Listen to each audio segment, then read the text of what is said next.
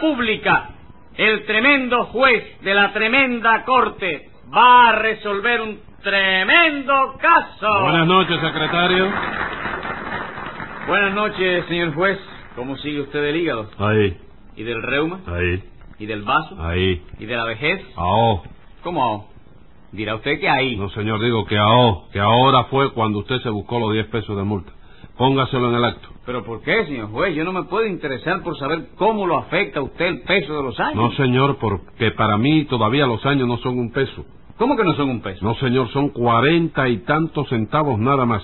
Vamos a ver qué caso tenemos hoy. Una desfiguración de No rostro. me diga, ¿a quién le desfiguraron el rostro? Al señor Cascarilla, ¿Y quién se lo desfiguró? un barbero. Pues entonces llámelo complicado en ese barbericidio. Enseguida, señor juez. Luz María Nananina. Aquí como todos los días. Olegario Cascarilla. Servidor.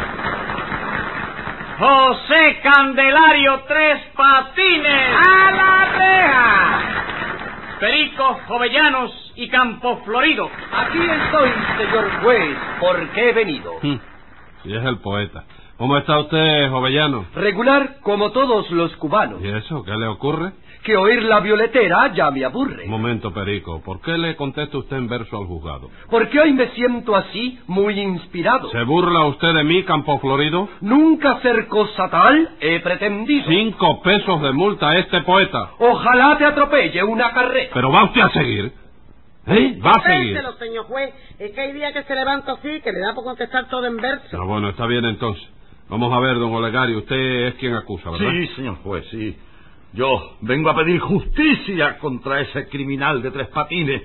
Mire, mire cómo tengo el rostro de cicatrices. No me diga, pero todas esas marcas son cicatrices. Sí, señor.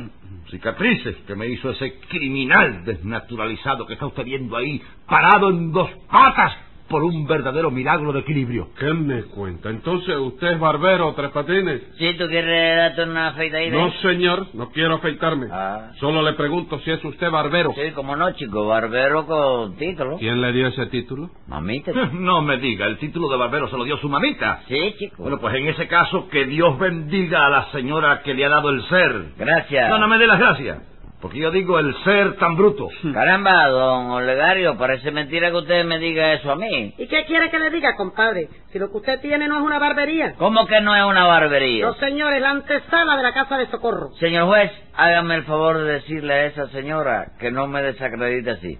Yo tengo una barbería acreditada y ningún marchante se ha quejado nunca después de salir de esa barbería. Seguro que no. Palabra que no.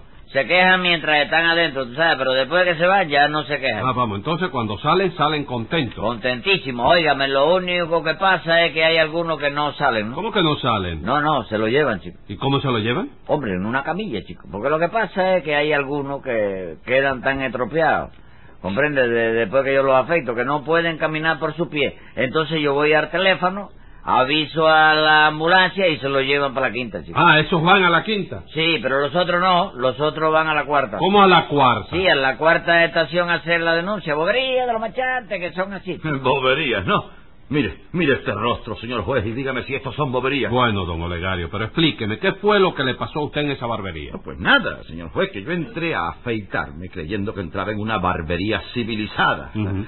Pero lo que tiene tres patines no es una barbería. Ah, no. No, señor, es un matadero industrial. En menos de cinco minutos me dio como 45 navajazos y no me degolló de milagro. ¡Qué barbaridad! Y todavía se atreve usted a decir que es barbero tres patines. Sí, ¿tú quieres afeitarte? No, señor, no quiero afeitarme. En fin, don Olegario, usted acusa a tres patines de desfiguración de rostro, ¿no es eso? Claro que sí, sí, señor, porque mire cómo tengo ahora la cara.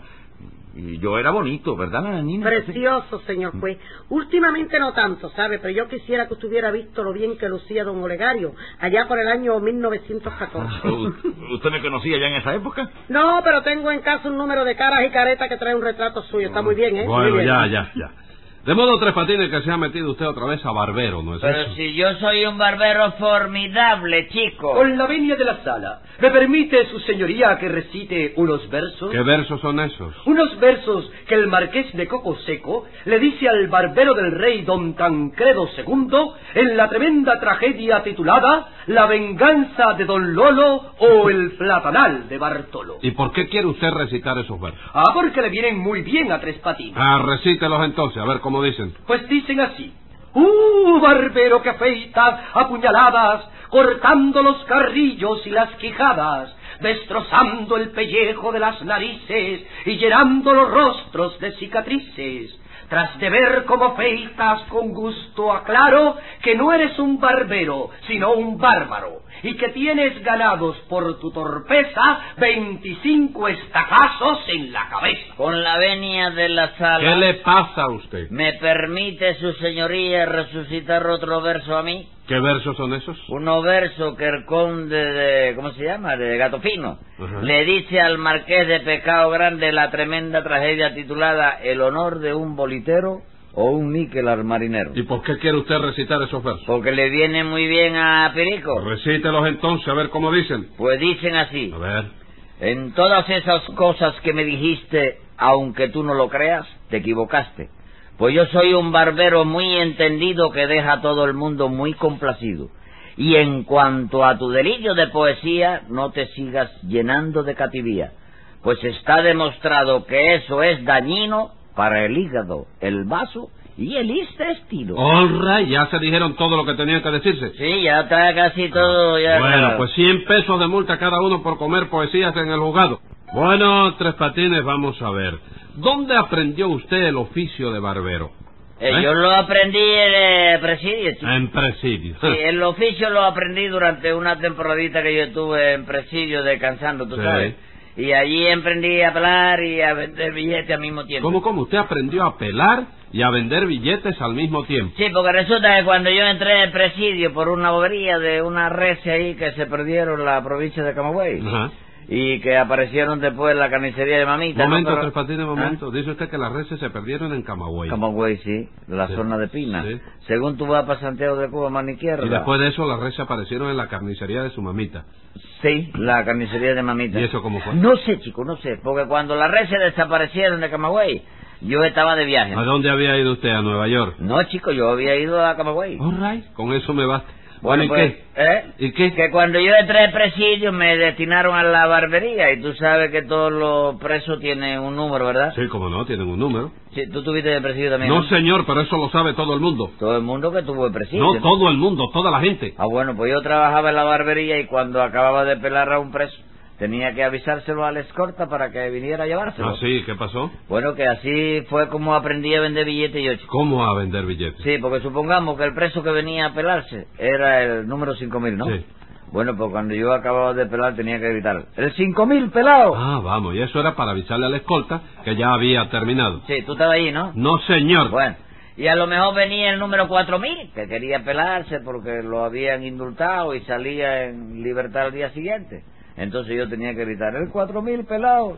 Mañana sale. Hágame el favor. Y así fue como aprendió usted a vender billetes. Sí, y a cada rato vendía algún pedacito. ¿Algún pedacito de billete? No, algún pedacito de nariz o de oreja, según lo que le cortase yo al preso. Ah, vamos. Y a don Olegario, por lo visto, lo desbarató usted, ¿no, es Ah, no, pues eso? chico, no, no, le hice eso, fueron unos rañacitos nada más. chico. ¿Arañacito de qué, compadre? Si la oreja izquierda se la tuvieron que pegar con cola en emergencia, porque usted se la llevó de cuajo. Sí, y bien que sí, señor juez. Y si no, fíjese, fíjese en este rostro. Mire, aquí tengo una herida acedal de 14 centímetros de extensión que interesa la nuez. ¿Eh? Aquí en la nuca tengo una puñalada trapera a traición de pronóstico menos grave. Y lo peor de todo es que ahora cuando me baño no me puedo mo- mojar la oreja izquierda porque se me despega. Hombre, no fastidie más con tu oreja, chico, si ni, ni- ni se te nota siquiera que está pegada, chico. Bueno, no, pero a lo mejor un día se me cae en la calle sin darme cuenta y me quedo sin ella. Bueno, no te preocupes, vete por mi barbería, que yo siempre tengo yo una cajita llena de orejas y te puedo dar otra más, chico. ¿Usted está oyendo eso, señor juez? Este hombre es un peligro para la sociedad. En efecto, Nananina, tiene usted mucha razón. Ah. No, no, no tiene razón sí ninguna, tiene chico. razón, Tres Patines. Ahí está, oye el otro. Sí, ¿Qué otro es ese? Póngale 10 pesos de multa. Y creo que voy a tener que condenarlo porque yo no puedo consentir que usted siga tasajeando a sus clientes solo por el hecho de que esa barbería le produzca ganancia. Ganancia de... No, que va, chico, lo que produce esa barbería son pérdidas, chico. Ah, produce Sí, pérdida. pérdida de sangre. Yo quisiera que tuviera, oye, la cantidad de sangre que pierden los clientes. Mucha, ¿no? Ah, ya lo creo. Yo tengo que pelar con botas de bombero. chico. A la mayoría de ellos, después de afeitarlo, hay que hacerle siempre una transfusión de jabón de afeitar para reanimarlo un poco, ¿tú sabes? Y dar tiempo a que lleguen hasta emergencia. Hágame el favor. Bueno, ¿y cómo entró usted en esa barbería, don Olegario? Equivocado, señor juez. Yo iba para una fiesta. Vi que estaba un poco barbudo y entré en la barbería de Tres Patines. Por cierto que apenas me senté en el sillón, la primera pregunta que me hizo ya empezó por asustarme un poco. ¿Sí ¿sabes? que le preguntó? Que si quería afeitarme con anestesia general o con anestesia local nada más. No me diga. Sí. ¿Y usted afeita con anestesia a tres patines? Bueno, sí, chicos, hay muchos marchantes que la piden, ¿no? Cuatro velas, eh, cuatro velas navajas la piden. Lo que vienen por primera vez como don Ricario. Olegario. Olegario, ¿tú lo conoces? No, señor, pero Sí. lo ha dicho. Pero lo que ya han venido otra vez se prefieren afeitarse con anestesia. ¿no? Hágame el favor. ¿Y usted qué le contestó, don Olegario? Bueno, pues yo como, como no sabía que la cosa era así, pues le dije que no quería anestesia ninguna. Ja. Entonces Tres Patines me untó el jabón, me puso la navaja pegada a la cara y me dijo, ¿a qué dirección hay que avisar si le pasa a usted algo? ¿Eh? Imagínese. ¿Y esa precaución, tres patines? Chicos, nunca está de más. Siempre conviene tener la dirección del familiar más cercano por si acaso. ¿no? Bueno, pero ¿cómo afeita usted entonces? Según, chicos, yo cuando vengo con el pulso bien, cosa que pasa muy pocas veces. El cliente deja la cara quieta y yo me pongo a su lado y muevo la navaja, ¿no? ¿Y cuando viene usted con el pulso mal? Ah, no, entonces yo dejo la navaja quieta y el cliente es el que mueve la cara, ¿no? Y así no se corta. ¿Cómo no? Se corta lo mismo, pero entonces el responsable es el cliente. No me diga.